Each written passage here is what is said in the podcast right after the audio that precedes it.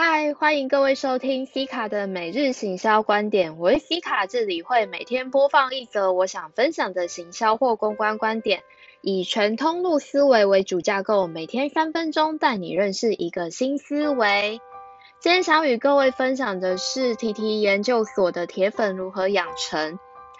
如果你对会员经营与铁粉维持有兴趣的话，我都蛮建议大家可以加入 TT 研究所。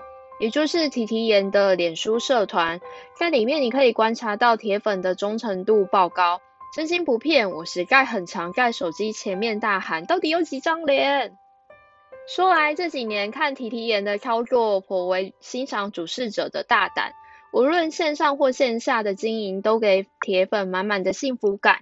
有时会觉得铁粉买的不是面膜，买的是一种幸福。T T N 这几年做了蛮多有趣的行销，我就不打算提了，大家可以自己去搜寻。但我却特别想要提两件事情，因为这两件事情是让我对这品牌好感度大增的原因。之前真的比较是在社团里面做行销观察而已。第一件事是在疫情爆发时。他们在社团里面呢，有段时间都爱做每日的国际观察。说实在的，我那时候每天都在等那一篇，这让我看见一个品牌的高度，甚至他们并不规避任何跟政治有关的社会观察。这样的高度不是每个品牌都敢做的。第二件事是，因为疫情严重，提提研的创办人决定关掉法国子公司。但关店的方式很台味，有台湾人的人情味，这都让人对于这品牌持有正面的价值好感。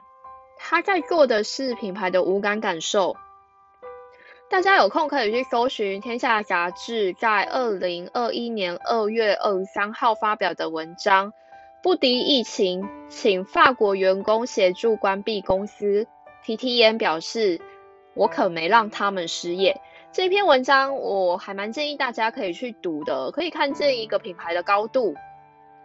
那接着我继续说下去，其实这几年真的观察到不少 T T 眼有趣的行销方式，也可以理解他们为什么可以受到铁粉们如此夸张的爱，实难可贵啊！